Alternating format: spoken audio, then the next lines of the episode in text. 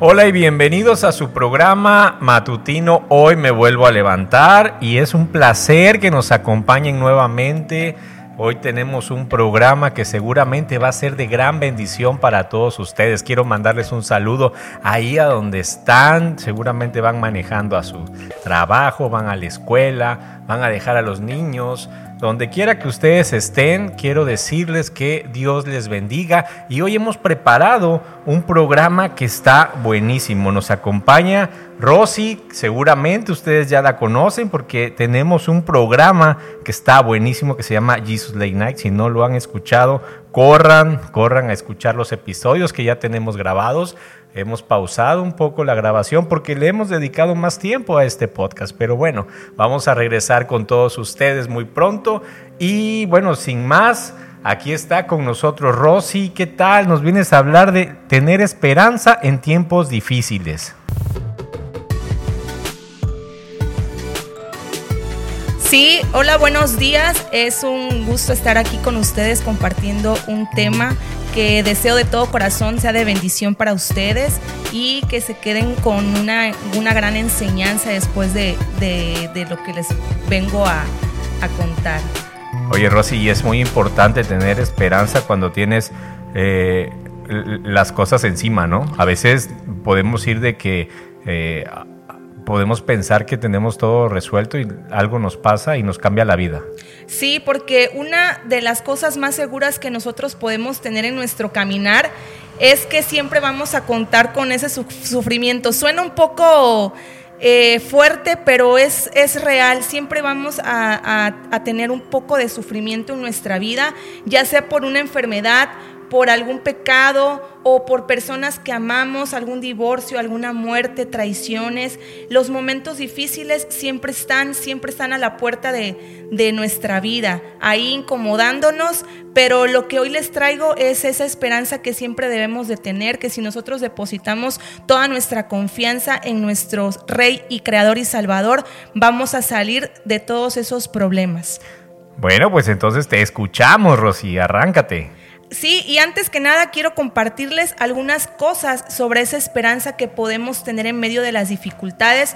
Y he, preparado para ustedes cuatro puntos que me gustaría que si pudieran tomaran nota de ello porque en realidad que es, son puntos que nos pueden llevar a salir de esas adversidades en las que estamos atravesando. El número uno es la esperanza verdadera que se da cuando realmente hay una verdad, una verdadera salvación. Tener esperanza en Cristo nos da consuelo en medio de los sufrimientos en esta vida presente. Y para ello podemos leer primero, primera de Pedro 1.3. Bendito sea el Dios y Padre de nuestro Señor Jesucristo, quien según su gran misericordia nos ha hecho nacer de nuevo a una esperanza viva mediante la resurrección de Jesucristo de entre los muertos. Punto número dos, la esperanza en medio de esos tiempos difíciles solo puede venir de una relación de meditación de la palabra y la oración y de esta manera vamos a lograr producir paciencia, gozo y perseverancia. Como nos dice segunda de Corintios 4:16, por tanto no desfallemos antes bien, aunque nuestro hombre exterior va decayendo sin embargo nuestro hombre interior se renueva día en día. Número tres, la esperanza que experimentamos en nosotros viene de poder entender la soberanía del Señor en nuestra vida. Él hace lo que quiere y todos sus designios son siempre buenos, así como nos dice Salmos 37, 28. Por el Señor son ordenados los pasos del hombre y el Señor se deleita en su camino. Número cuatro, la esperanza en medio del sufrimiento, aún del dolor por el pecado, tiene un propósito. El Señor que obre para bien y especialmente para nuestra santificación. Recordemos que Él quiere formar la imagen de Cristo en nosotros. Por eso en Romanos 8:28 nos dice, y sabemos que para los que aman a Dios, todas las cosas cooperan para bien. Esto es para los que con, a su propósito son llamados.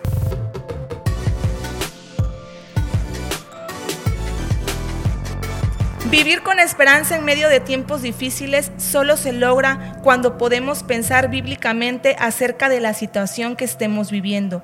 Además, debemos entender que lo que estamos pasando nos ayudará en un futuro a poder consolar a aquellos que están pasando por situaciones similares.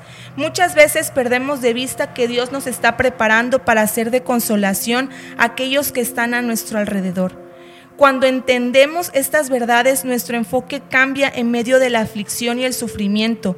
Cobra otro sentido porque sabemos que Dios puede usarlo para glorificarse en nuestras vidas y las de los demás.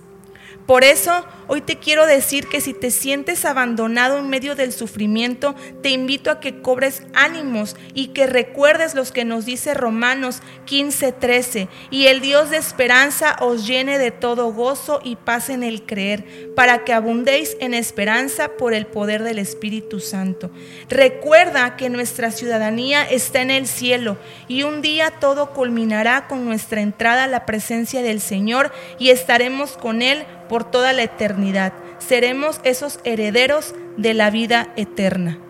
Oye, qué importante, Rosy, es recordarle a todos los que nos escuchan este punto, porque a veces no importa nuestra eh, eh, edad que tengamos, nuestra madurez, siempre va a llegar el tiempo, el, tiempo difícil, ¿no? Los tiempos duros, los tiempos en los cuales quisiéramos correr y que nadie está ahí para tendernos la mano, pero nos hace recordar con esta reflexión que Cristo siempre está para nosotros, ¿no? Así es, y Él es el único que siempre está, que siempre se queda. Eh, siempre creemos que tenemos los mejores amigos o que tenemos ya una vida segura con lo que poseemos. Y realmente al final de cuentas no nada, lo único que tenemos es a Dios y es el que siempre se mantiene fiel junto con nosotros.